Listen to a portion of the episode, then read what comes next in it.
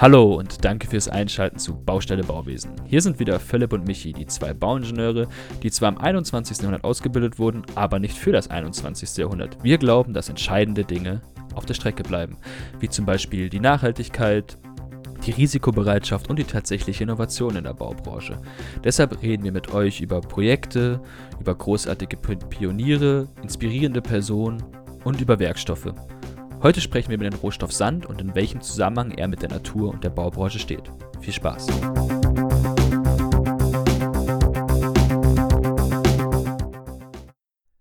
Technologischer Fortschritt gilt als sichtbarstes Zeichen menschlicher Fortentwicklung. Solange wir aber die Einbettung von Technik in Umwelt und Gesellschaft nicht mitdenken, fehlt uns der Blick dafür, wo sie uns hintreibt. Um in der neuen Realität gut zusammenleben zu können, müssen wir auch unsere Vorstellung von Fortschritt ändern, sonst verschieben wir die Probleme einfach weiter in die Zukunft.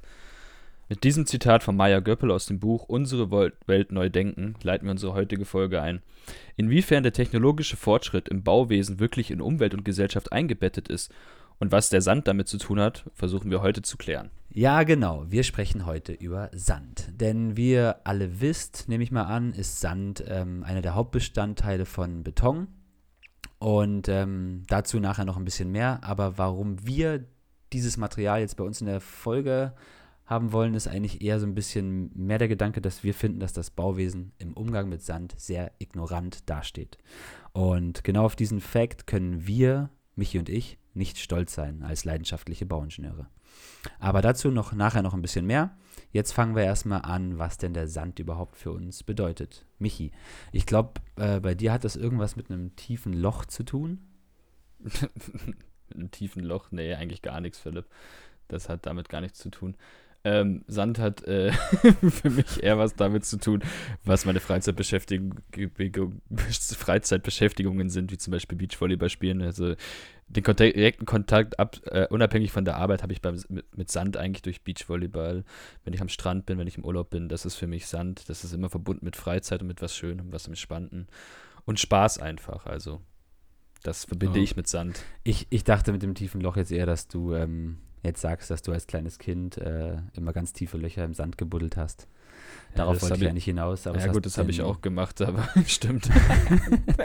naja. Gut, tiefe Löcher, die man am Strand buddelt. Auf jeden Fall, damit, damit, damit verbindet, glaube ich, jeder Strand, äh, Sand und äh, mit dem Strand natürlich, mit dem schönen Sommerurlaub, mit äh, Volleyballspielen, wie du schon sagst, oder auch am Spielplatz, im Sandkasten.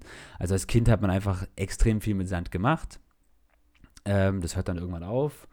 Aber man verbindet auf jeden Fall, glaube ich, ziemlich schöne und interessante Sachen damit. Ja, was heißt, das hört auf? Ich spiele immer noch Beachvolleyball im Sand, also. Achso, ja. Jetzt in meinem Alter. Und klar, und wir fahren auch immer noch in, in Sommerurlaub und fahren an den Strand und legen uns in die Sonne. Ja, genau. Richtig. Also es ist auf jeden Fall ähm, ein, eine Substanz oder ein Material, mit dem wir relativ viele positive Gedanken verbinden. Ja. Und eigentlich nichts Negatives. Genau, ja warum jetzt halt hier im Podcast live, Philipp hat schon gesagt, ähm, dass Sand halt im Beton drin ist und dass er halt für die Baubranche damit ein relevanter Rohstoff ist. Ziemlich relevanter Rohstoff. Deswegen jetzt auch erstmal ganz zum Anfang, wie entsteht Sand, wo kommt der her, warum haben wir überhaupt Sand? Äh, ich denke, das ist, die meisten werden das so ungefähr wissen. Man hat das ja in der Schule mal irgendwie gelernt, aber jetzt mal ganz kurz nochmal, Sand entsteht durch Verwitterung, äh, durch dadurch, dass halt einfach Sand ist ja gebrochener Stein, klein gebrochene Felsen, klein gemahlene Felsen, die über Jahrtausende hinweg den Weg von einem Berg ins Meer finden. Das passiert durch Regen, durch den Wechselzyklus von Schneeschmelze und halt wieder, äh, also Eisschmelze, äh, sowas wird diese, wenn diese Gesteine Stück für Stück halt in Flüsse, über Flüsse ins Meer getragen und da an die Strände gespült wird halt immer weiter durch Wasser und durch Wind und durch alle möglichen Sachen wird, werden diese Felsen klein gebrochen, klein gerieben, klein gemahlen und einfach zerkleinert und irgendwann zu Sand. Ganz einfach. So entsteht Sand, so kommt Sand in unsere Flüsse, so kommt Sand an, bei uns an unsere Strände. Natürlich die zweite Möglichkeit, kommt nicht, nicht jeder Sand kommt allein von den Bergen. Es sind natürlich auch die Felsen, die halt äh, im Meer stehen und quasi durch, durch Brandung halt mehr und mehr abgerieben werden. Auf jeden Fall so entsteht Sand. Es ist ein Prozess, der dauert hunderte, wenn nicht sogar tausend Jahre, dass aus einem Stück Stein quasi ins Sandkorn wird. Ähm, aber so entsteht im Endeffekt Sand. Ganz genau. Und zwar durch, dadurch, dass eben immer Wasser mit involviert ist und eigentlich auch das Fließen von Wasser, ähm, da der ausschlaggebende Punkt ist zur, Sand, zum, zur Sandproduktion, ist es auch so, dass eben dieses Wasser eben den Effekt hat, dadurch, dass die Sandkörner immer kleiner werden, als vergleichbar irgendwelche Felsbrücken, wird dann auch durch ähm, verschiedene Geschwindigkeiten vom Wasser das, äh, der Sand auch selektiert, also getrennt von, von, von anderen Gesteinskörnungen. Also das heißt, es gibt Ansammlungen in bestimmten Gegenden, äh, Regionen, wo einfach ähm, gehäuft Sand ähm, in bestimmten Punkten aufkommt. Das sind zum Beispiel, in, wie Michi schon sagt, in Flussmündungen oder auch in, wo der Flussverlauf relativ kurvig ist. Da gibt es dann einfach ähm, in den Kurven, heißt das Kurven bei Flüssen? Ich weiß es gar nicht genau, aber ich glaube, die Leute ja, wissen, was wir meinen. Genau. Und da sammelt sich halt Sand leicht ab und dadurch ähm, ist es halt auch so, dass eben gerade für den Beton gibt es natürlich ähm, ganz viele Abbaustätten äh, Städten von, von Sand, die eben auf diesen Selektionsprozess eben zurückgreifen. Also die wissen dann, okay, in der Region, da können wir nach Sand suchen und deswegen machen wir da zum Beispiel eine Kiesgrube. In dem Fluss können wir nach Sand suchen, deswegen machen wir da eben, äh, holen wir den Sand raus und ähm, ja.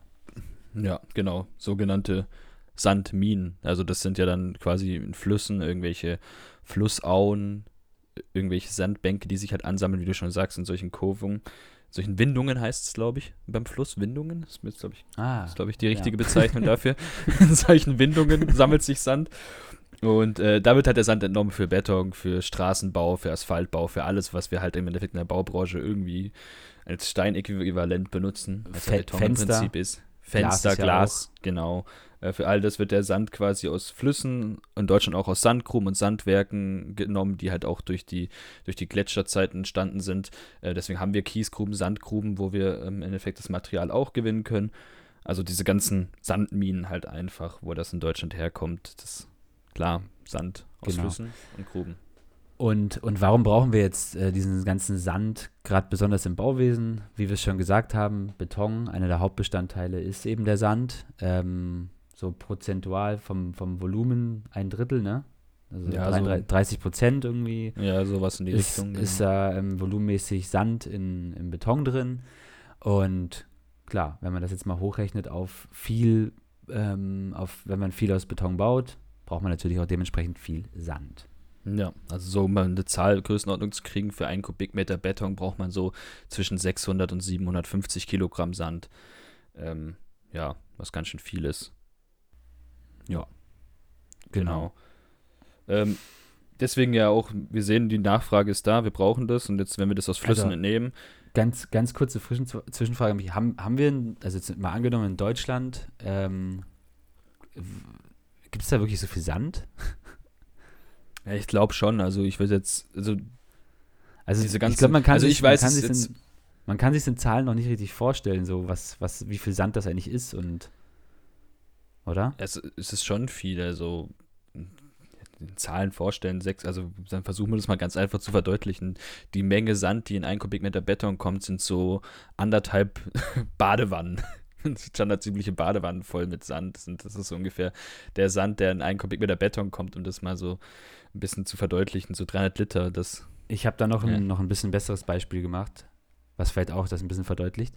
Und zwar haben wir ähm, ja auch in unserer letzten Folge im, im Holzbau haben wir über Hochhäuser gesprochen und ich habe da jetzt natürlich auch mal eins davon rausgegriffen. Ähm, also von den Betonhochhäusern, die wir gesprochen, über die wir gesprochen haben. Ähm, und zwar den Bush Khalifa.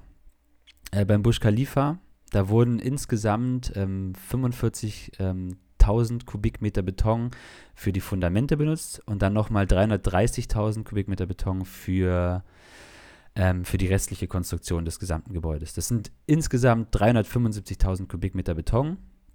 Und wenn wir jetzt davon ausgehen, dass eben ein Drittel davon Sand ist, von diesem Volumen, dann kommen wir auf 125.000 Kubikmeter Sand. Ähm, weiß immer, kann immer noch keiner was mit anfangen. Dann habe ich da noch ein bisschen recherchiert, mit was man das vergleichen kann. Und zwar kann man das vergleichen, also es sind 210 Tonnen, äh, 210.000 Tonnen. Und das ist genau das Gewicht, also die Belademenge, die auf, die, auf das Containerschiff, die Maersk Madrid draufpassen. Und das ist das größte Containerschiff der Welt, was derzeit über die Ozeane fährt. Also mit, den, mit der größten Belademenge.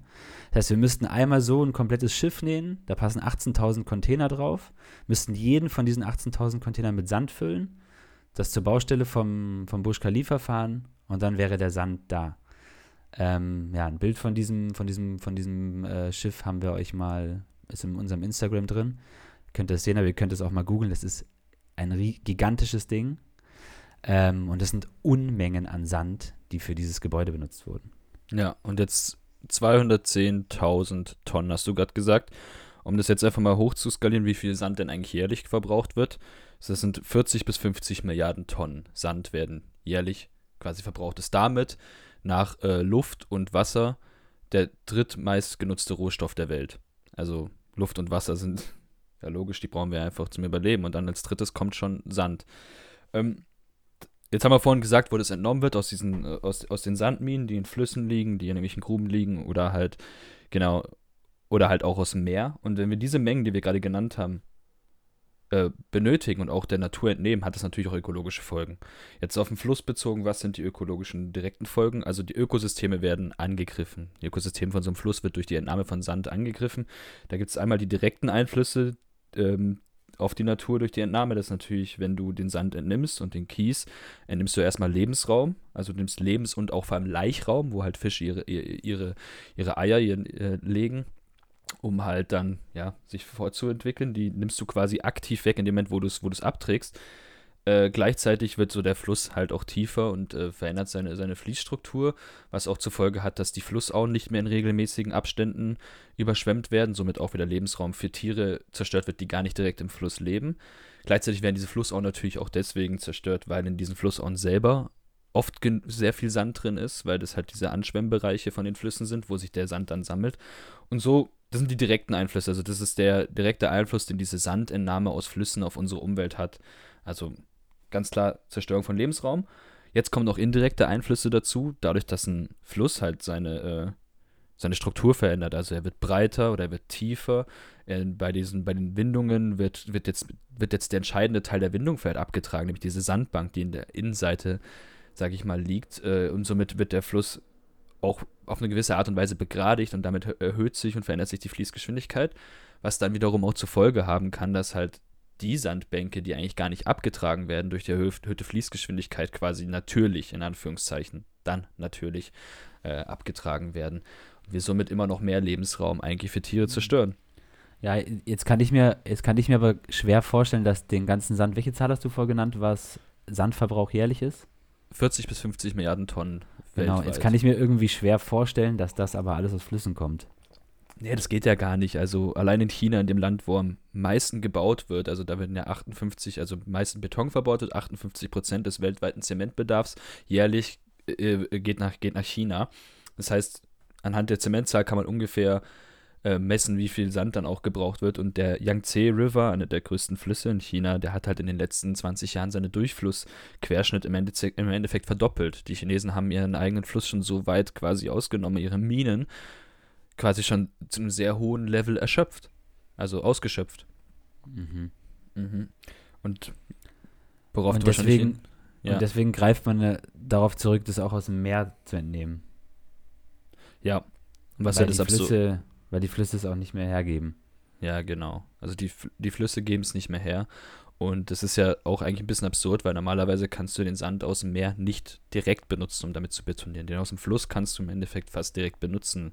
Äh, den aus dem Meer halt nicht, weil da ein Salzwasser ist, weil da auch verdreckt ist, weil da halt einfach Dinge mit drin sind, die raus müssen. Das heißt, du musst den waschen, du musst den sieben, ähm, was unter einem viel höheren Energieeinsatz erst möglich ist, um diesen Sand aus dem Meer halt baufähig zu machen. Aber wir haben schon gemerkt, dass der Flusssand und der Grubensand nicht mehr reicht und dass wir jetzt anfangen müssen, das aus dem Meer zu holen mit riesigen Schiffen, die das quasi vom Boden absaugen. Ne? Ja, und da, da jetzt dann natürlich dann auch nochmal zurück zu der Anfangsfrage, ähm, also das werfe ich jetzt hier mal einfach mal ein, äh, dass das Bauwesen ignorant ist. Jetzt frage ich euch direkt mal, könnt ihr wirklich, also als Bauingenieure, stolz darauf sein, dass, dass solche Ressourcen verwendet werden für die Gebäude, die ihr baut? Also, dass wir wirklich hingehen und das aus dem Meer holen, das aus, dem, aus den Flüssen holen und wir sehen, was das schon für Folgen hat. Und, und ja, und das hört ja nicht nur auf beim, beim aus dem Meer nehmen. Es wird ja nicht nur einfach nur aus dem Meer genommen, es wird ja, ähm, das ist ja, das ist ja eine Wirtschaft, die dahinter steckt, die wirklich unendliche Mengen aus dem Meer holen muss. Hey, das ist ein, Das, das, ist, äh, das ist ein Geschäft mittlerweile. Daran verdienen Leute Geld, dass sie den Sand aus dem Meer nehmen. Klar, und was passiert, wenn wir das aus dem Meer nehmen? Erstmal ähm, wird das ja größtenteils gemacht mit, mit solchen riesigen Schläuchen, die unten an den Meeresgrund gesetzt werden und es wird einfach eingesaugt und auf Schiffe ge, gepumpt. Und da saugen wir natürlich nicht nur Sand ein, also wir saugen auch den kompletten Lebensraum mit ein, der irgendwie das Ökosystem vom, vom Meer irgendwie am Laufen hält. Ähm, und saugen Lebewesen, Tiere mit ein. Und ja, Ja, völlig, das nur damit wir, völlig, das nur damit wir irgendwie daraus bauen können. genau und völlig absurd halt auch. Wir haben erkannt, dass wenn wir zu viel aus Flüssen nehmen, dass es einen Schaden hat. Und dann ist unsere Alternative dazu, ja gut, dann nehmen wir es halt jetzt aus dem Meer. Und machen uns gar keine, also jetzt merken wir langsam, das ist ja mittlerweile auch nicht mehr unbekannt, aber wir merken mittlerweile, dass das auch einen Schaden anrichtet. Ähm, ja gut, deswegen jetzt einfach auch mal, wie du schon sagst, das sind, das sind riesen, da, da liegt ein Riesengeschäft dahinter, äh, hinter diesem ganzen Sandbusiness. Das sind riesengroße Firmen, die, äh, die diesen Sand bereitstellen und den aus dem Meer geholten Sand bereitstellen. Das ist auch immer mit irgendwelchen Genehmigungen, internet, äh, mit irgendwelchen Genehmigungen zusammenhängt. Sobald du im internationalen Gewässer bist, gehört der Sand irgendwie der Allgemeine, dann darfst du den da entnehmen. Und da musst du nur zwölf Meilen von, von der Küste im Endeffekt weg, dann darfst du da, wenn du so ein Schiff hast, Sand einfach entnehmen. Das ist völlig äh, unreguliert. Und mit dem darfst du dann quasi Geld verdienen. Klar, und das, und das hat natürlich zur Folge, dass wir dann auch, dass, dass dadurch, dass das Meer, dass der Sand irgendwo dem Meer entnommen wird, um das Gleichgewicht eben auch wieder herzustellen von den, von den Sandmengen, spült es natürlich äh, dann die Strände weg. Ne? Ja klar, das ist ja wie bei einer Sanduhr. Du, warum fließt Sand? Weil er halt ein dynamischer, dynamischer Rohstoff ist. Sand bewegt sich immer von, von, seiner, von seiner Entstehung als, als, als Stein von einem Berg bis hin zum Sandkorn, wo wir am Strand drin rumliegen, hat er sich quasi von, hat er sich dahin bewegt. Das heißt, wenn wir Sand aus dem Tiefen des Meeres entnehmen, rutschen die Strände irgendwann weg, ganz blöd gesagt. Was ja jetzt auch schon oft, was ja jetzt auch schon gibt, dass die halt immer sich weiter aberodieren, die Strände. Und ähm, deshalb ist es auch, Ja, sollte man vielleicht auch mal ein bisschen, ja, genau, drüber sprechen. Ich finde ich find halt, ich finde halt, dass das viel zu wenig äh, behandelt wird, ähm, irgendwie in unserer Ausbildung auch, dass wir wirklich sowas, sowas, so, so einen Baustoff benutzen so und wir kriegen das so reingeboxt in unseren Kopf, dass Beton alles kann. Beton ist genial, man kann schnell bauen, man kann, ähm, aber dass man jetzt davon, dafür so viel Sand braucht und wo der Sand überhaupt herkommt, dass da diese politischen oder die gesellschaftlichen und, und auch ähm, umwelttechnischen Fragen überhaupt nicht zur Geltung kommen. Ja, das ist allgemein, es ist sehr mau gewesen im Studium, diese ganzen Hintergrund zu den Baustoffen. Wir lernen die Funktion, wir lernen ihre technischen Eigenschaften und die Hintergründe dazu, ja, die werden vielleicht Ja, mal gutes- kurz erwähnt. Man braucht uns halt als gutes Werkzeug Ja, für irgendwas, weiß ich nicht. ja, wahrscheinlich ist es so ein Also- bisschen, ja, klar. Wir werden darauf ausgebildet, den Beton zu berechnen, wie wir ihn einsetzen können, wie wir am besten schnell damit irgendwas hochziehen, aber wir werden nicht darauf aufgeklärt im Endeffekt, so hey, aber guckt mal, macht euch auch Gedanken darüber, dass das eigentlich äh, der Umwelt schadet und dass es halt auch einen sehr zerstörerischen Effekt hat. Ähm, deswegen halt auch Ja, mal, ich finde es halt, also ja, nee, ähm, ich finde es halt auch ganz cool, dass du hast vorhin gesagt, ja, dass das eben das nach, nach Luft und Wasser das drittmeist verbrauchte, der drittmeist verbrauchte Rohstoff ist, den die Menschen haben. Und keine Ahnung, ich finde es irgendwie ein bisschen weird, weil klar, Luft brauchen wir zum Atmen, Wasser brauchen wir zum Trinken und Sand nur wirklich, um ein Haus um uns rum zu bauen. Und das ist dann schon, macht das dann schon zum drittmeist verbrauchten Rohstoff von uns Menschen. mhm. Also diese, diese, das hat für mich irgendwie keine richtige Relation. ja, die Relation, Also es, es ist ja auch, es gibt ja andere, also doof gesagt, es gibt ja auch andere Sachen, mit denen wir uns ein Dach über den Kopf bauen wollen. Aber ist auch egal, da, dazu können wir ja nachher mehr machen. ja, Ähm, um jetzt dieses Problem klar mit dem, mit dem Meer da irgendwie ähm, nochmal anzugehen, ähm, da gibt es natürlich äh, Alternativen zu. Ja, klar, es gibt Alternativen, aber bevor wir jetzt über die Alternativen sprechen, würde ich noch mal ein bisschen mehr noch auf den Einfluss eingehen, glaube ich, weil ähm, das noch mal ein bisschen zu verdeutlichen mit dem Meeressand, das ist ja, das kommt ja, führt ja auch so weit, dass der Sand nicht mal, also nicht jeder Sand, es ist ja auch bekannt, dass nicht jeder Sand quasi für, für den Beton genutzt werden kann, deswegen muss halt teilweise auch Sand halt unglaublich weite Wege zurücklegen, um, um, um an seinen Nutzungsort quasi zu kommen, wo er dann endgültig zu Beton verarbeitet wird oder zu irgendwas anderem. Zum Beispiel halt äh, das Land Dubai, halt sein Sand, das war jetzt gerade quasi kein Bauwerk direkt, aber so diese aufgeschütteten Inseln, die Dubai aufgeschüttet hat, das haben sie mit Sand gemacht, der aus Australien gekommen ist. Der ist in Schiffen aus Australien gekommen. Das sind noch deutlich höhere Mengen als das, was du vorhin über den Burj Khalifa gesagt hast. Ne? Da muss dieses Schiff ein paar Mal fahren, um diese Sandmengen hinzufahren. Leider habe ich jetzt gerade kompletten Zahlen nicht, aber äh, im Endeffekt ist es das. Und um jetzt halt auch nicht nur auf den Einfluss des Sand, der Sand, äh, Sandabbaus auf die Natur einzugehen, sondern eigentlich auch mal auf die gesellschaftliche Bedeutung, äh, kann man mal auf das, auf das Land der Malediven gucken. Also in, in den Malediven, das ja wirklich ein Inselstaat ist, der aus mehreren kleinen Inseln besteht, die eigentlich alle auf Sand, also es sind alles Sandbänke, die halt eigentlich relativ mitten im Meer liegen. Und in Malediven wird auch sehr viel Sand abgebaut, um Hotels zu errichten, um quasi auch die Hauptstadt, die Urbanisierung in der Hauptstadt Male voranzutreiben. So mehr oder weniger wird immer auch mehr Sand abgebaut. Und weil das ja alles Sandinseln sind, kann man den Sand ja auch da überall entnehmen. Die Folgen sind, dass die Strände sich zurückbilden, dass sogar teilweise ganze Inseln verschwinden. Jetzt, das sind jetzt wieder äh, ähm, quasi Einflüsse auf die Natur. Was hat das für einen Einfluss auf die Gesellschaft der Menschen, die da vor Ort leben?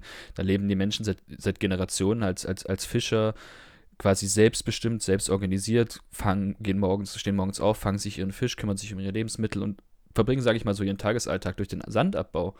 Sind die jetzt quasi gezwungen, weil sie ihre Strände verlieren, damit auch ihren einfachen Zugang zum Wasser und damit auch die Möglichkeit, auf der Art und Weise weiterzuleben, wie sie es bis jetzt immer gemacht haben, bleibt ihnen irgendwann gar keine andere Möglichkeit mehr, als zu sagen, gut, ich kann meinen Lebensunterhalt nicht mehr gestalten auf meiner Insel, weil sie so weit zerstört wurde, dass ich jetzt was anderes finden muss. Das heißt, sie müssen in die Hauptstadt Male ziehen, weil da gibt es irgendwelche Jobs und irgendwelche Berufe, wovon sie leben können. Was wiederum zur Folge hat, die Hauptstadt Male ist ja auch auf einer Insel, ist ja auch ziemlich klein. Aber hier müssen jetzt immer mehr Gebäude gebaut werden, damit die Menschen, die von den Inseln flüchten, in die Gebäude ziehen können. Diese Gebäude werden mit Beton gebaut, die weiterhin diese Inseln zerstören. Also da sieht man, dass das zu einem, zu einem gesellschaftlichen Problem wird in dieser Insel, dass du plötzlich die Leute, die überverteilt auf einzelnen Inseln leben, nach und nach auf diese Stadt konzentrierst, damit da auf den Malediven im Endeffekt Hotels entstehen können und solche Sachen. Also das ist, da musst du halt vorstellen, das hat einen gesellschaftlichen Einfluss auch, dass man diesen, diesen Sand da nimmt. Das, das ist Wahnsinn, das ist irgendwie nicht, also wenn man das so hört, man fragt sich, wie kann man das stoppen? Und es ist eigentlich nicht zu stoppen. Nee, es ist, jetzt ist es fast schon nicht mehr zu stoppen. Der, auf den Malediven, das nee, wird, das, das, das, ich denke, dass der, der Prozess da ist ganz schwer rückgängig zu machen, zu stoppen. Also stoppen alleine reicht da ja nicht mal. Du müsstest es ja rein Weil die Generation, machen. klar, wenn jetzt, sagen wir mal, dein, dein Opa ist nach Male gezogen, weil er eben dein Hotel arbeiten muss und dann wirst du wieder zurück, also als Enkelkind wirst du ja nicht zurückgehen auf die Insel, weil du hast ja keinen Bezug zu der Insel, wo dein Großvater mehr herkommt. Ja, eigentlich. du hast ja auch die Technik. Du bleibst halt in der Stadt und irgendwie ähm, ja, wahrscheinlich ist die Insel eh nicht mehr da. Ja, wahrscheinlich ist die Insel gar nicht mehr da. Und jetzt ganz kurz nochmal, um auf das zurückzukommen, was wir in der allerersten Folge von Fritz Leonard, der ja auch davon gesprochen hat, dass diese, dieser Cut-Off from Nature und dieses, dieses enge Zusammenfärchen quasi in, in Wohnraum, umgeben von Beton und von Steinen, ja auch zu, zu Depressionen führt und zu Kriminalität und zu solchen, solchen Dingen in der Gesellschaft, dass es die Gesellschaft quasi auch äh, die ihre Seele quasi selber killt, ist da ja auch ganz klar präsent. Also wenn du dann auf dieser Insel bist, wo ein Gebäude neben dem anderen ist, weil es halt einfach viel zu eng ist und zu, viel zu viele Leute mittlerweile da leben müssen. Nicht da leben wollen, sondern da leben müssen. Äh, immer mehr Einheimische da halt hinziehen müssen, da leben müssen, führt es ja auch dann irgendwann dazu, dass diese Gesellschaft daran eventuell zerbrechen könnte. Oder sich sehr große gesellschaftliche Probleme entwickeln. Und ähm, ja, das, deswegen, wir müssen das das ist ja auch das, was du sagst, können wir darauf stolz sein, als Ingenieure zu sagen, geil, wir, auf der einen Seite könnten wir natürlich hingehen und sagen, ja komm mal, wir können nach, nach Male fahren und weil wir Ingenieure sind, können wir voll die krassen Hochhäuser auf Male bauen, dass die Leute da alle Platz finden. Aber sollte das wirklich unser Ziel sein? Und das ist im Endeffekt ja. das, wie wir aber ausgebildet werden, so zu denken, hey, guck mal, wir können ja da ein krasses Hochhaus auf Male bauen. Ja, ich könnte jetzt da 30 Stockwerke hinbauen, dann passen ein Haufen Leute rein, aber das ist nicht Sinn der Sache. So gesehen. Ähm, Deswegen ja. ja. auch, was du ja auch vorhin gemeint nee, hast mit dem. Ein, also ein krasses, ein krasses, also ein richtig krasses Beispiel, wie man halt eben sieht, dass diese, dass es halt regional einen riesen Einfluss hat, wie wir den Sand entnehmen, was damit passiert und dass es halt regional dann auch wirklich auf gesellschaftliche Probleme übergeht, auf, auf Armutsprobleme, die dadurch entstehen und auf, klar, wie du schon sagst, auf zusammengefärcht, auf so einem engen Raum zu leben. Ähm, das äh, ist auf jeden Fall alles andere als gesund für den menschlichen Körper und Geist. Ja, klar. Und äh, jetzt, du hast es ja vorhin mal kurz angedeutet mit dem, dass es ja der drittmeist genutzte Rohstoff der Welt ist, nach Luft und Wasser. Und Luft und Wasser brauchen wir zum Leben. Warum brauchen wir dann so viel Sand? Nur für unsere Gebäude allein? Nee, es gibt einen Haufen Beispiele, wo auch dieser Sand quasi verschwendet wird einfach. Also das eine Thema habe ich vorhin schon ganz kurz erwähnt, das sind diese, natürlich diese Inseln in Dubai, darauf möchte ich jetzt aber gar nicht so, so viel eingehen, sondern wir bauen einfach immer mehr und wir bauen auch immer mehr für, für, für einzelne Ereignisse zum Beispiel. Also es ist ja mittlerweile schon für keinen mehr neu, dass wir wissen, dass die Fußballsteine in Südafrika von der WM 2010, dass die völlig ungenutzt da stehen, die ja auch mit einem Haufen Beton gebaut wurden. Dass die Fußballsteine in Brasilien, ein Großteil davon einfach leer steht, die mit einem Haufen Beton gebaut werden. Oder wir können auch noch ein Stück weiter zurückgehen nach Griechenland, wo die Olympischen Spiele stattgefunden haben, wo der ganze Olympische Park quasi mehr oder weniger leer steht. Und äh, diese, diese, diese, ganzen, diese ganzen Sachen sind ja einfach mal eine unglaubliche Sandverschwendung und das passiert ja die ganze Zeit, passiert heute noch. Wenn wir da jetzt einfach mal nach, wieder mal nach Dubai schauen, das Land kriegt leider ein bisschen viel ab heute bei unserer Folge, aber ähm, in, in, in, Dubai findet Ende des Jahres die Expo statt, wenn sie stattfindet. Aber sie sollte da stattfinden. Und für die Expo, weil ja auch eine höhere Nachfrage von Hotelzimmern gibt, sollen 24.000 neue Hotelzimmer noch bis zum Ende des Jahres entstehen. Um diese Zahl mal ein bisschen zu verdeutlichen, was 24.000 Hotelzimmer sind, das sind die vier größten Hotels der Welt zusammengenommen. Äh, bilden 24.500 Hotelzimmer ungefähr. Also man muss sich überlegen, dass die vier größten Hotels der Welt, die es gibt, jetzt noch bis zum Ende des Jahres in Dubai entstehen sollen. Ähm, klar braucht man diese Zimmer ja auch für die Expo irgendwie, aber wenn man jetzt nach in das Land Dubai guckt, das auf jeden Fall, wo der Tourismus sich wieder ein bisschen zurückgeht. Klar gab es diese Tourismusinteresse an Dubai, als das Land gewachsen ist. Viele Leute sind dahin, viele wollten dahin, deswegen wurden da Hotels errichtet. Aber im, im momentanen Stand ist es so, dass zum Beispiel das Hotel im Burj Khalifa, das Armani Hotel, nur zu 77 Prozent ausgelastet ist. Was jetzt im ersten Moment gar nicht mal so schlecht klingt, aber die Zahl sinkt. Das heißt, das Armani Hotel, was relativ wenig Zimmer hat mit 160 Zimmern, wird nicht mehr komplett ausgelastet. Aber gleichzeitig denken wir dann schon drüber nach, 24.000 neue, 24 neue Hotelzimmer zu bauen, die man für die Expo vielleicht braucht. Aber was macht man danach damit? Und da wird ja auch sicherlich wieder ein Haufen Beton, ein Haufen Sand verbraucht werden, den wir dann in solche Bauwerke stecken, ne? Ja, jetzt, jetzt wo du, also das ist, ähm, stimme ich dir vollkommen zu. Jetzt wo du, was mir gerade noch für ein Gedanke kommt, wo du das gerade erwähnt hast mit, ähm, was passiert danach. Also da kann ich dann auch nochmal gerade zurückkommen zu Fritz Leonhard, weil Fritz Leonhard hat ja, hat ja ähm, ähm, den Münchner Olympiastadion, also den, das Dach im Prinzip mitentworfen und, ähm, und mit Jörg Schleich zusammen natürlich.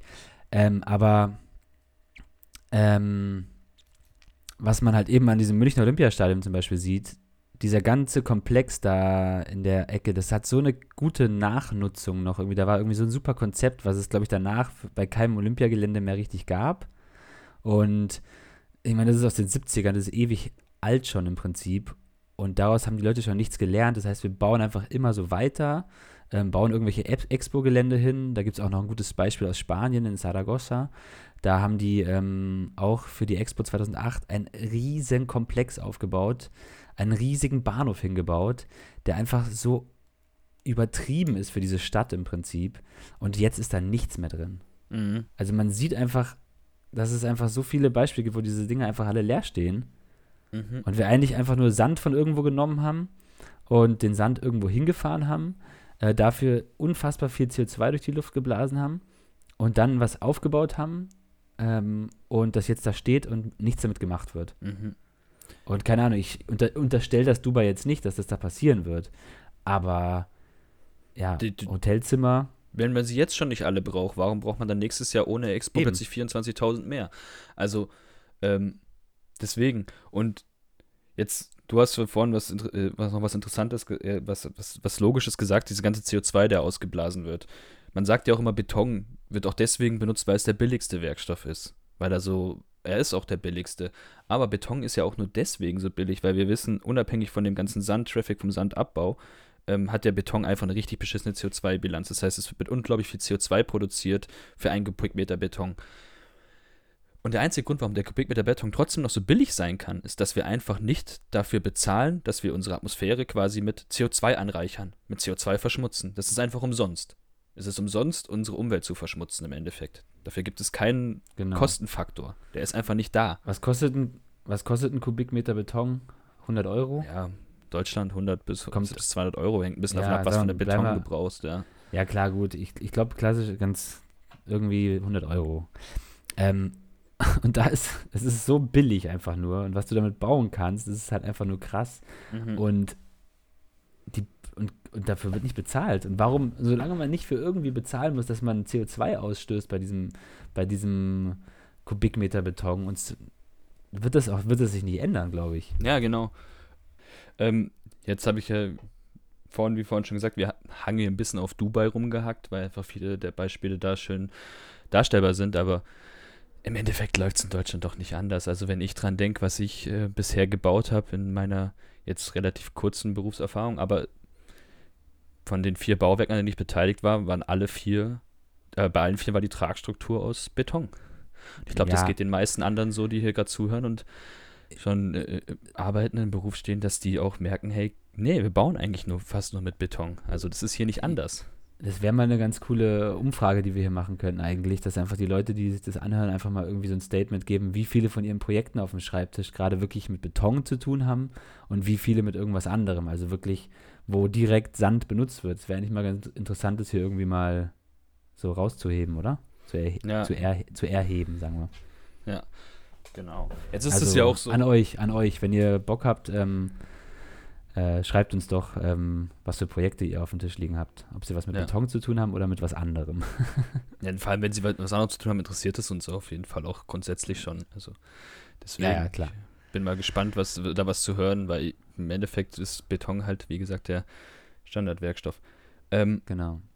Jetzt haben wir das ja alles erzählt hier und es ist ja größtenteils, also es ist ja für die meisten von uns ist es trotzdem nichts Neues. Also das ist ja auch allgemein schon bekannt. Es gab einen Vortrag vor der UN, ähm, wo, der äh, auch mit, mit einem beiliegenden Bericht, der über, über 50 Seiten geht, wo diese Problematik quasi der UN vorgestellt wird. Es gab diese Dokumentation vor fünf, sechs Jahren, glaube 2014 kam die raus über die Problematik mit Sandabbau und das sind ja alles schon Dinge, die jetzt immer mehr präsenter werden. Deswegen arbeiten ja Menschen auch an Alternativen.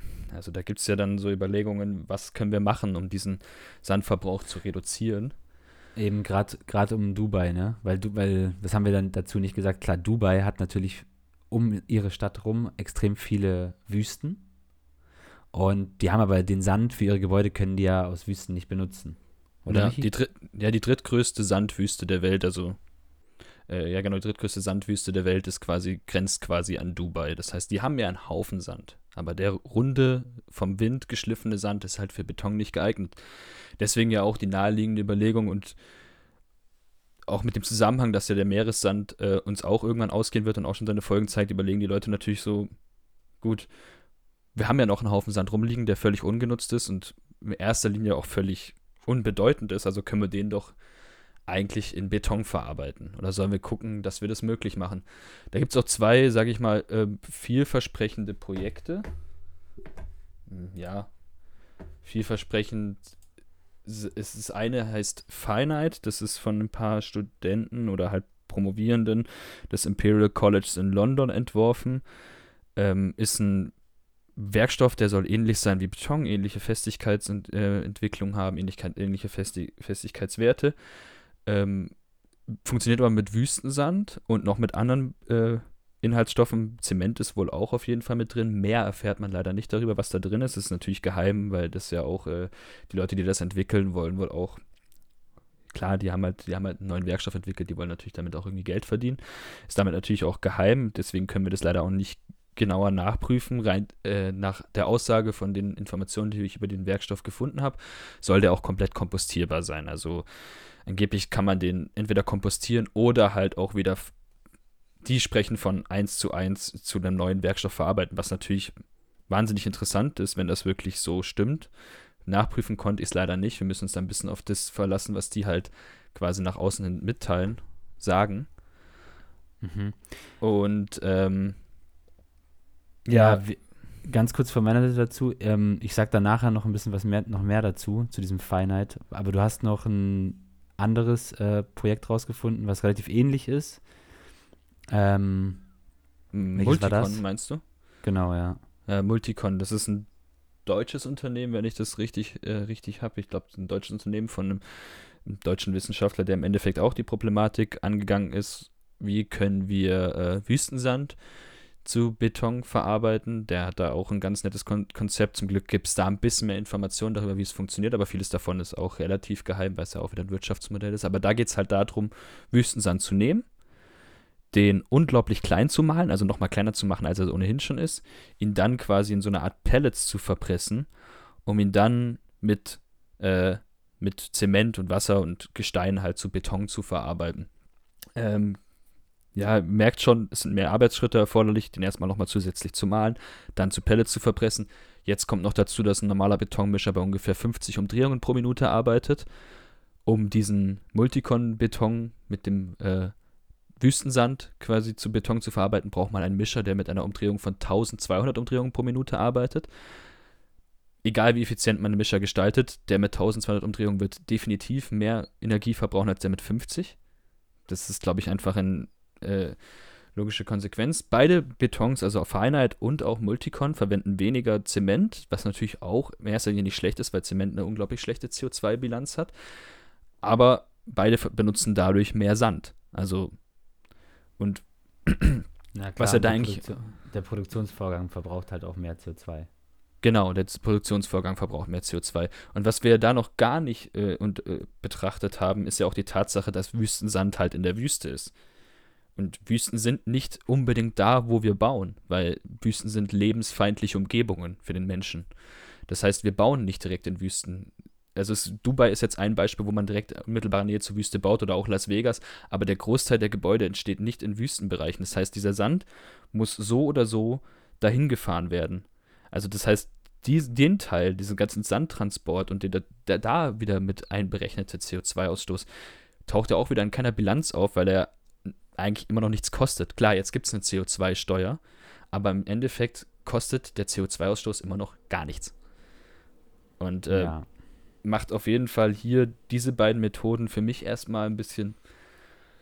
Ja, ja und du, und du meintest ja auch, dass ähm, das von, also von dem Feinheit und auch von dem Multicon, so hieß das, ne? So heißt das? Aha dass ähm, man ja auch da irgendwie gar keine richtige Einsicht kriegt, in was das genau alles ist. Also man wird, wissenschaftliche Daten bekommt man von denen irgendwie nicht so richtig, oder?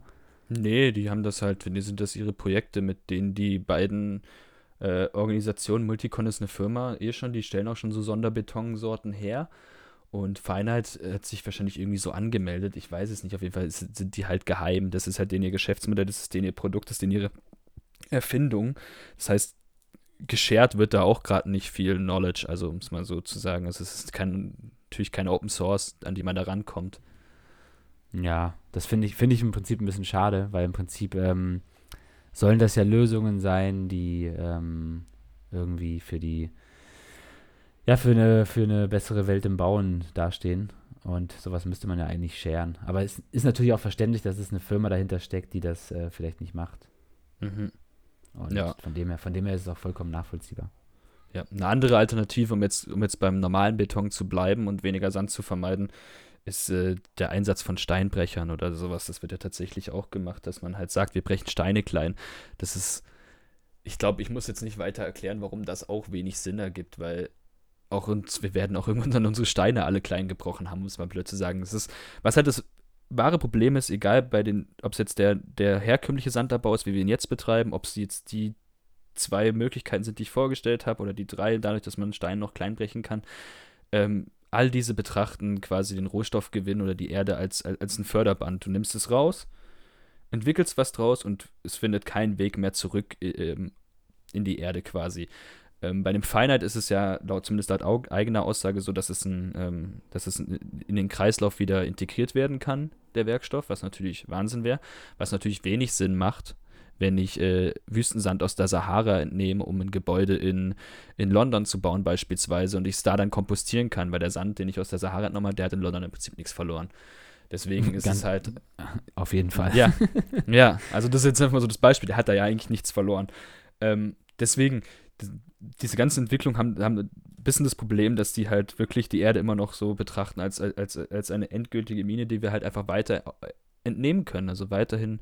Und weiterhin ausschöpfen können. Wenn wir jetzt auch wieder zurückdenken daran, dass ja Sand ursprünglich aus Flüssen entnommen wurde, hauptsächlich, als man gemerkt hat, dass es auf die Flüsse nicht mehr, dass es nicht gesund ist für die Flüsse, und dann hat sich das entwickelt, dass man gesagt hat, hey, guck mal, wir haben jetzt die Möglichkeit, Sand plötzlich aus, äh, aus dem Meer zu entnehmen.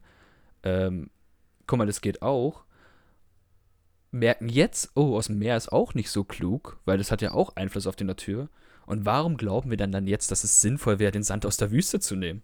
Also, das ist so, so diese Verschiebung der Probleme. So, wir, wir, wie auch in dem Das Zitat ist Anfang, wir schieben das einfach nur nach hinten. Wir, ja, es ist ein kompletter Trugschluss. Wir schieben unsere Probleme einfach immer nur weiter nach hinten. Wir suchen nicht danach, das wirklich zu lösen, sondern wir, wir verschieben es einfach nur. So, wir können es da nicht mehr nehmen, dann gehen wir dahin. Und schöpfen einfach alles immer weiter aus. Also, Ja, und, und warum ist es möglich? Weil es einfach billig ist und erlaubt ist, komischerweise, ähm, sich das aus dem Meer zu holen, sich das jetzt wahrscheinlich dann auch bald aus Wüsten zu holen, wenn es dann die richtige Methode dafür gibt. Ähm, und, und es zu bauen.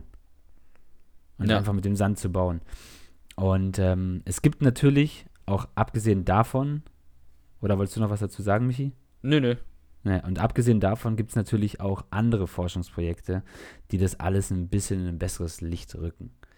Und zwar, ähm, weiß ich nicht, ob da vielleicht schon mal jemand von gehört hat, ähm, gibt es am Fraunhofer Institut ähm, eben eine, eine Abteilung von der Bauphysik, ähm, wo eben daran geforscht wird, ähm, den Beton in, zu zerlegen und ihn wieder zu benutzen. Und das ist nicht dieses klassisches Verfahren, dass man eben Steinbrecher hat, die den alten Beton nehmen und den zerbrechen, weil da hat man eben das Problem gehabt, dass man die Körner nicht richtig auseinander, nicht richtig voneinander trennen kann und dass man diesen ganzen Bauschutt, den man da eigentlich zerschreddert hat, eigentlich nur im Straßenbau irgendwie ein bisschen benutzen konnte.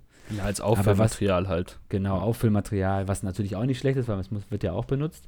Aber ähm, dieses Forschungsprojekt ähm, bezieht eben Blitze mit ein in, ähm, in ihr, äh, ihre Recycling oder eigentlich ist es schon kein Recycling mehr, weil es ist Upcycling. Also es wird eigentlich ähm, der Beton genommen und wird wirklich nochmal komplett für das Gleiche wieder benutzt. Also es wird nicht nur recycelt in irgendeinem minderwertigen Produkt, sondern es wird ein gleichwertiges oder eben durch Beton- Betontechnologien zu einem hochwertigeren Produkt vielleicht sogar verarbeitet werden. Und zwar ist das Verfahren recht interessant. Ich bin da auch erstmal mit so Kinnlade offen, hör, sowas ist möglich. Ähm, und zwar trennen die mit Blitzen, ähm, also mit elektromagnetischen Wellen, also Elektri sie nennen das ein ele- elektrodynamisches Fragmentierungs- äh, das trennt einfach ähm, die Körner im festen Beton. Also man kann diesen, um das mal so zu beschreiben, man legt im Prinzip ein ähm, Wasser, also einen Steinblock, also nicht Steinblock, einen Betonblock, legt man in, in, in Wasser und unter Wasser ist es eben so, dass Blitze sich ja eigentlich immer den, den kürzesten und den Weg des geringsten Widerstands nehmen, was eben meistens Wasser ist oder in der Luft ist es Luft. Aber dadurch, dass man eben den Impuls von dem Blitz steuern kann und ihn so kurz macht, also diese Impulslänge, dass sie so kurz ist, dass, ähm, dass eben Wasser mehr Widerstand hat als ein Festkörper zum Durchdehnen. Und deswegen geht dieser Blitz durch den Beton durch und trennt ihn genau an den Grenzen der Körner auf. Das heißt, du machst die Körner nicht kaputt, du trennst sie auf. Dabei entsteht natürlich in dem Wasser ähm, Sand und Kies und alles ist da dann da drin und dann muss es noch gefiltert werden, getrocknet werden. Und du hast im Prinzip durch dieses Verfahren, kannst du den Beton recyceln und kannst ihn wirklich in seine Bestandteile auftrennen. Oh, krass. Aber jetzt doch ganz kurz. Achso, erzähl weiter. Nee, ja, was. Achso, ich habe eine kurze Nee, Frage stell- dazu, habe ich jetzt ja, so klar. aus dem Verständnis. Wird der Zement auch wieder gewonnen daraus? Ähm, das habe ich, ich habe das ein bisschen durchgelesen, das habe ich nicht so ganz verstanden, um ganz ehrlich zu sein, ob der Zement da wirklich wieder rausgewonnen wird. Die Weil das wird ja können auch- schwierig, weil wenn der in Wasser aus- gewonnen wird. Achso. Dieses, dieses Konzept wird auch benutzt, um irgendwie ähm, die Schlacke von Müllverbrennungsanlagen zu zertrennen. Und da kann wohl, da entsteht wohl etwas, was die, also bei dieser Auftrennung, bei dieser Fragmentierung, können die da, glaube ich, irgendwas aufbauen, also wieder ähm, upcyclen, was dann auch als Zement benutzt werden, was zum Zement benutzt werden kann. Aber da bin ich mir jetzt nicht ganz so sicher. Ich habe mich jetzt eher nur darauf konzentriert, dass man halt diese, wirklich diesen, diesen ganzen Beton im Prinzip wieder in seine Bestandteile auftrennen kann. Ja, ja, in sich ja auf jeden Fall ähm, wichtig, genauso auch wie die anderen Vorschläge, die ich eigentlich vorhin genannt habe, auch wenn wir sie sage ich mal, schlecht gemacht haben, einfach aus dem Grund, weil wir sie halt auch nicht wirklich 100% gut finden. Die Möglichkeiten, die ich genannt habe, die Möglichkeit, die du jetzt genannt hast, ist, ist, ist einfach, unterscheidet sich von den anderen schon allein daher, dass sie halt nicht auf dem Förderbandprinzip beruht, sondern mehr auf dem Kreislaufprinzip. Ähm, ja, das ist, im Prinzip ist es ein komplettes Kreislaufprinzip. Ja, ich mein, genau. In, es gibt eine ganz coole Seite ähm, in Deutschland, die heißt, ähm, muss ich kurz nachgucken, die heißt kreislaufwirtschaft-bau.de und da sieht man eigentlich, da werden immer jährlich oder alle zwei Jahre wird da veröffentlicht, wird da veröffentlicht, ähm, wie viel, äh, wie viele mineralische Bauabfälle es im Prinzip äh, in Deutschland gibt. Und das ist echt re relativ interessant, was man da für Zahlen sieht und dass man wirklich diese ganzen ähm, äh, Abfälle eigentlich, also großen Teil davon wiederverwerten kann, um wirklich auch einen hochwertigen Beton herzustellen. Natürlich gibt's, natürlich ist dieses Projekt noch nicht komplett ausgearbeitet und noch nicht wirklich fähig, irgendwie im großen Einsatz auf Baustellen, äh, also dass man den, diese, die Sande von, von dieser Herrscht, von diesem Prinzip benutzt, von diesem Blitzprinzip. Aber weil es gibt natürlich noch Probleme, dass es natürlich auch extrem energieaufwendig ist, nachher mhm. diese, ähm, diese Stein, also diese Körner auch ähm, zu trocknen, weil die sind natürlich unter Wasser. Da muss man relativ viel Energie aufwenden äh, und das wieder beheizen und zu trocknen. Und natürlich nachher ist auch das sehr energieaufwendig, überhaupt dieses diese elektrodynamischen äh, Fragmentierungen eben durchzuführen. Also diese Blitze im Prinzip äh, auf das Material loszulassen, ist natürlich auch energieaufwendig. Aber alles über Strom und über Strom richtig produziert, kann man das zu einem CO2-freien Prozess machen, im Prinzip CO2 ausstoßfreien. Ja, klar, äh, das ist ja immer machen. die Bedingung. Aber ähm, jetzt nochmal, du gerade sagst, den, den, den, Sand zu trocknen und sowas wird ja auch Energie kosten. Vergleichen wir es mit dem Sand, den wir im Moment benutzen zum Bau, äh, steht er dem aber nicht hinten nach, weil ob der Sand jetzt aus einem Fluss kommt oder aus einem Meer, muss er auch getrocknet und gereinigt werden. Also deswegen die Energie, Mehraufwand im Vergleich zu anderem Beton muss man gar nicht ziehen. Ähm, ja, ich würde auf jeden Fall nichtsdestotrotz, würde ich halt festhalten, dass es auf jeden Fall sehr problematisch ist, der Einsatz von Beton. Entweder, wenn wir so weitermachen wie jetzt, dann schaden wir damit aktiv unserer Umwelt. Die Alternativen, die es gibt, haben einen hohen Energieeinsatz. Das gibt es dann Alternativen, wo das halt auch wirklich wieder nach dem, nach dem Kreislaufprinzip funktioniert. Vielleicht ist dieses Feinheit ja auch sowas. Was natürlich dann wieder fragwürdig ist, wie ich schon gesagt habe, dass der Kreisla Kreislauf ja auch regional stattfinden muss, eigentlich im optimalen Fall. Ähm, nichtsdestotrotz haben wir jetzt eigentlich relativ schlecht über Beton geredet, die letzten, keine Ahnung, vier Minuten.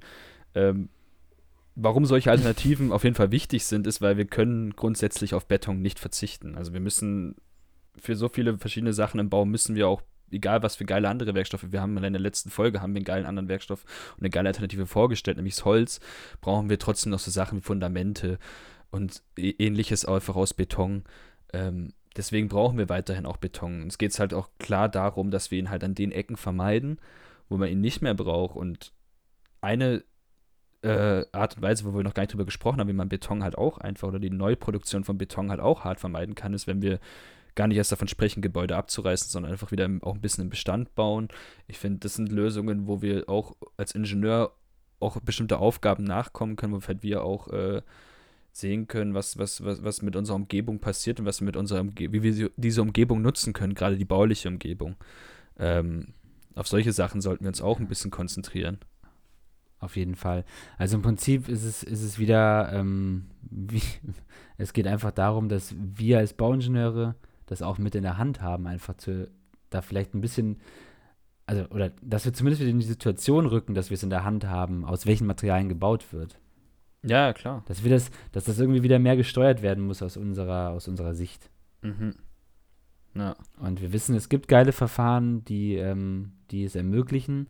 Aber auch abgesehen von den Verfahren gibt es natürlich auch einfach äh, die Möglichkeit, ein anderes Material einfach auch zu verwenden für das Bauwerk, was man macht. Ja, also ich würde einfach mal so ganz einfach, äh, ganz blöd sagen, machen, wir sollten uns mehr Gedanken darüber machen, Beton zu vermeiden und durch den anderen Materialien zu ersetzen, anstatt uns mit der Problematik zu beschäftigen, wie können wir Beton aus anderem Sand machen, zum Beispiel, weil das ist halt wirklich wie nur eine Verschiebung des Problems und keine Lösung. Das ist eine Lösung für das akute Problem, dass es, dass Meeressand uns ausgeht, aber keine Lösung für das gesamte Problem, dass Beton zu viel Sand verbraucht und dass es früher oder später uns auf die Schnauze fallen wird. Klar, Sand, Sand ist und bleibt eine natürliche Ressource. Ja, die nur sehr langsam neu entsteht. Viel langsamer, als wir und sie im Moment ab, abschürfen. eben. Ja. Und ähm, von dem her, von dem her ähm, haben wir hier in dieser Folge jetzt euch ein bisschen klar gemacht, warum wir finden, dass das Bauwesen, so wie es gerade noch funktioniert, ignorant ist und ähm, dass es in unserer Meinung nach auch überhaupt nicht im Sinne des 21. Jahrhunderts steht, ähm, für das wir ausgebildet sein sollten. Ähm, wie ihr aber wisst, wir glauben nicht, dass wir es sind. Und ähm, das beinhaltet natürlich auch, dass wir auf ein Bauwesen stolz sein müssen, das eben nicht ignorant ist. Und wir wollen stolz sein auf ein Bauwesen, was nicht ignorant ist. Und deshalb wollen wir euch ermutigen und uns selber natürlich auch ermutigen, irgendwie die Projekte anders anzugehen, versuchen durch mehr Kommunikation zu erreichen, dass wir wirklich auf manche Baumaterialien verzichten ähm, und irgendwie das anders angehen oder auch versuchen, das, Material aus Quellen zu nehmen, die wirklich halt, ähm, wie jetzt zum Beispiel aus dem Blitzverfahren, dass man sagt, hey Leute, ich habe da was gehört, äh, kann man nicht so einen Sand bei uns benutzen. Mhm. Oder halt und halt sagt so, hey, warum nehmen wir nicht Holz für die Tragstruktur? Und was, was du sagst mit Ignoranz, wir haben ja jetzt auch eine Sache komplett ignoriert die ganze Folge über, weil wir haben jetzt dargestellt, warum Beton schlecht ist, nur anhand des Sandes. Was wir, was wir völlig außer Acht gelassen haben, was auch noch ein entscheidender Faktor unserer Umweltverschmutzung ist, ist ja die Zementproduktion. Allein 8% des weltweiten CO2-Ausstoßes kompletten weltweiten CO2-Ausstoß kommt aus der Zementproduktion. Das heißt, nicht nur der Sand, den ganzen Sandeinfluss, also den ganzen Einfluss, den Sandabbau, Sandgewinnung, Sandmining auf, auf die Umgebung hat, äh, ist, ist, macht Beton quasi gefährlich für die Umwelt, sondern auch noch die Zementproduktion, die damit eingeht. Also wir reden hier von einem Baustoff, der mega geil in seiner Nutzung ist, mega geil in seinen Funktionen auch ist, aber halt auf der anderen Seite unglaublich, äh, unglaublich schädlich für unsere Umwelt. Ganz genau. Ja. Aber wir wissen natürlich auch als leidenschaftliche Branche, dass man mit Beton auch extrem viel cooles Zeug bauen kann. Das ist natürlich klar. Ja. Da will Aber, ich auch ganz kurz noch, das, das möchte ich auch noch, ja. noch mal ganz kurz sagen. Ähm, Beton ist ein cooler Werkstoff, also das sollte auch nicht falsch verstanden werden. Ich glaube, äh, die geilsten Arbeitstage, die ich so, wenn ich in Sri Lanka zurückdenke, waren ja irgendwie die Betoniertage. Es macht Spaß zu betonieren. Es ist, ist ein Werkstoff, mit dem man vorankommt, sage ich mal ganz blöd und einfach es ist halt ein Werkstoff, bei dem man halt mit relativ geringem Aufwand auf der Baustelle einen Fortschritt sieht. Ja. Also, du musst nicht viel machen, du bestellst halt die, entweder bestellst du das Beton direkt fertig gemischt oder du mischst es selber auf der Baustelle und 28 Tage später kannst du dieses Objekt, was du konstruiert hast, voll belasten. Ja. Und es ist halt, äh, es ist halt beeindruckend. Klar, wenn du jetzt ein Holzfertigteil dahin baust, kannst du es direkt belasten, weil das ja schon fertig installiert ist. Aber trotzdem ist es ein schnelles und auch, man kann halt auch Formen bauen, die man halt einfach sich einfach ausdenkt. Ja, man kann quasi jede Form herstellen mit Beton. Das ist ja schon alles cool. Das ist ja auch alles richtig. Mhm. Deswegen, der, der Werkstoff soll und wird weiterverwendet werden in Zukunft. Wir müssen nur gucken, dass wir ihn da einsetzen, wo er auch das wirklich Ding, nötig ist und genau. wo wir keine Alternativen mehr, wo wir keine andere Alternativen haben. Genau, das Ding ist, man kann damit kunstvolle Objekte bauen. Dann soll man aber auch bitte kunstvolle Objekte damit bauen und nicht Objekte, die nicht kunstvoll sind. Also ja. wenn ich jetzt wirklich ein Wohnhaus, was ja im Prinzip nichts Kunstvolles sein muss, es soll ja nur seinen Zweck erfüllen und vielleicht auch, klar, es soll schön sein, aber es muss ja kein kunstvolles Gebäude sein. Warum muss es dann aus Beton gebaut werden? Mhm. Das ist halt dann zum Beispiel wieder die Frage. Aber wenn es was Kunstvolles ist, wenn es eine schöne Brücke ist oder eine wichtige Brücke auch, die einfach, wo es einfach bewiesen ist, dass jetzt hier Beton am meisten Sinn macht, dann baut die aus Beton. Also es ist was Wunderschönes. Und aber mhm. es muss, sollte halt auch ein kunstvolles Objekt sein, wo das Material zur Geltung kommt. Genau. Aber da, wo man es nicht braucht, da brauchen wir keinen Beton und keinen Sand verschwenden. Es sollte im Prinzip nicht das Massenprodukt sein, was es ist. Das ist äh, zumindest meine Meinung. Es sollte nicht mehr das Massenprodukt sein.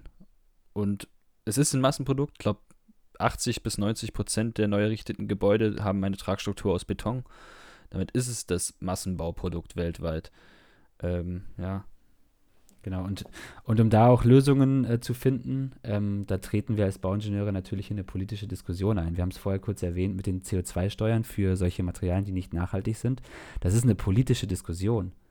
Natürlich können wir bei uns auf dem Schreibtisch anfangen, mit den Architekten zu reden und ihnen zu sagen, hey Leute, wollen wir vielleicht nicht das Gebäude, ähm, ähm, ich meine, wir sind doch gerade am Anfang von einem Planungsprozess, sollen wir nicht vielleicht umswitchen, vielleicht zu einem anderen Material? Ähm, das ist natürlich eine Möglichkeit. Wenn man aber schon zu weit fortgeschritten ist, dann helfen eigentlich nur noch, also das ist schwierig davon abzusehen, helfen fast nur noch staatliche Regulierungen, die einfach sagen, hey, Leute, dieses Material ist jetzt teurer. Natürlich ähm, pisst man damit ganz viele Baufirmen auf, die halt davon abhängen, von der mhm. Betonproduktion. Es ist natürlich klar, dass es, einen wirtschaftlichen, dass es wirtschaftliche Folgen mit sich zieht, aber ähm, ja. irgendwo muss es ja anfangen. Ja, An, das, wenn, wenn, man so weitermacht, haben wir auch Folgen, die es mit sich zieht. Also. Ja, klar, wir werden das in Deutschland auch spüren. Und ganz einfache Lösung wäre doch, wir haben jetzt die CO2-Steuer, lasst die Leute, die irgendwas produzieren, das CO2 auch gleichzeitig mitproduziert, lasst die bezahlen und unterstützt dann lieber die, die zum Beispiel CO2 speichern, wie jetzt die Holz, wie jetzt Holz. Also um es mal ganz blöd festzuhalten, fördert, das ist die Aufgabe des Staates meiner Meinung nach, auch zu sagen, hey, wir fördern die Sache, die nicht irgendwie direkt den wirtschaftlichen Aufschwung fördert, sondern den ökologischen Aufschwung, ganz blöd gesagt, oder die ökologische Rettung äh, fördert, indem wir sagen, hey, die werden finanziell unterstützt oder mit Boni, blöd gesagt, und die anderen. Und das wird daraus finanziert, dass die anderen Firmen, anderen Produ Produzenten halt CO2 ausstoßen. CO2 besteuern und, CO, äh, und alles andere, was äh, CO2 einspart, quasi fördern.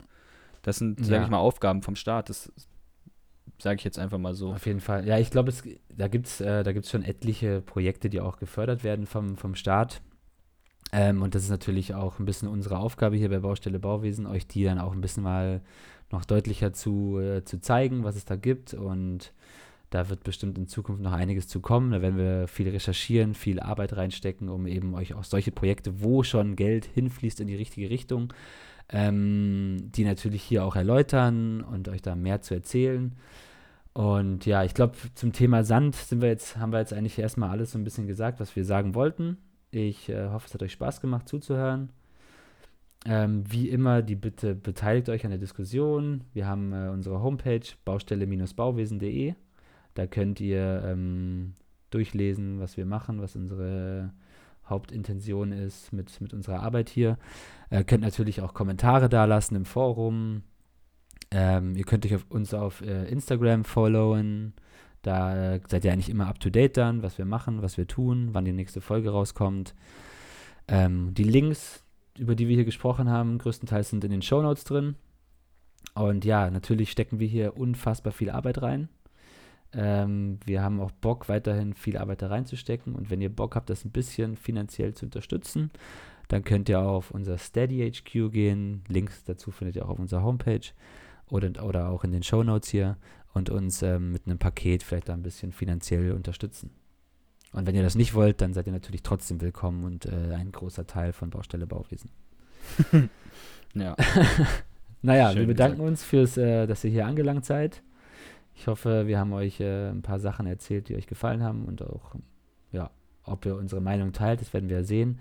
Die Umfrage, die wir kurz genannt haben, bitte schreibt uns einfach, was ihr denkt äh, zu diesem Thema, was oder nicht zu was ihr denkt, sondern was gerade eure Projekte so auf dem Schreibtisch sind, mit welchen Materialien die zu tun haben. Und äh, wir werden das dann irgendwann mal in einer weiteren Folge bekannt geben. Auswerten können, mal ein bisschen drüber sprechen. Okay. Ganz genau. Cool. Hat wieder Spaß dann gemacht und bis zum nächsten Mal. Vielen Dank. Danke fürs Reinschalten. Ciao. Ciao.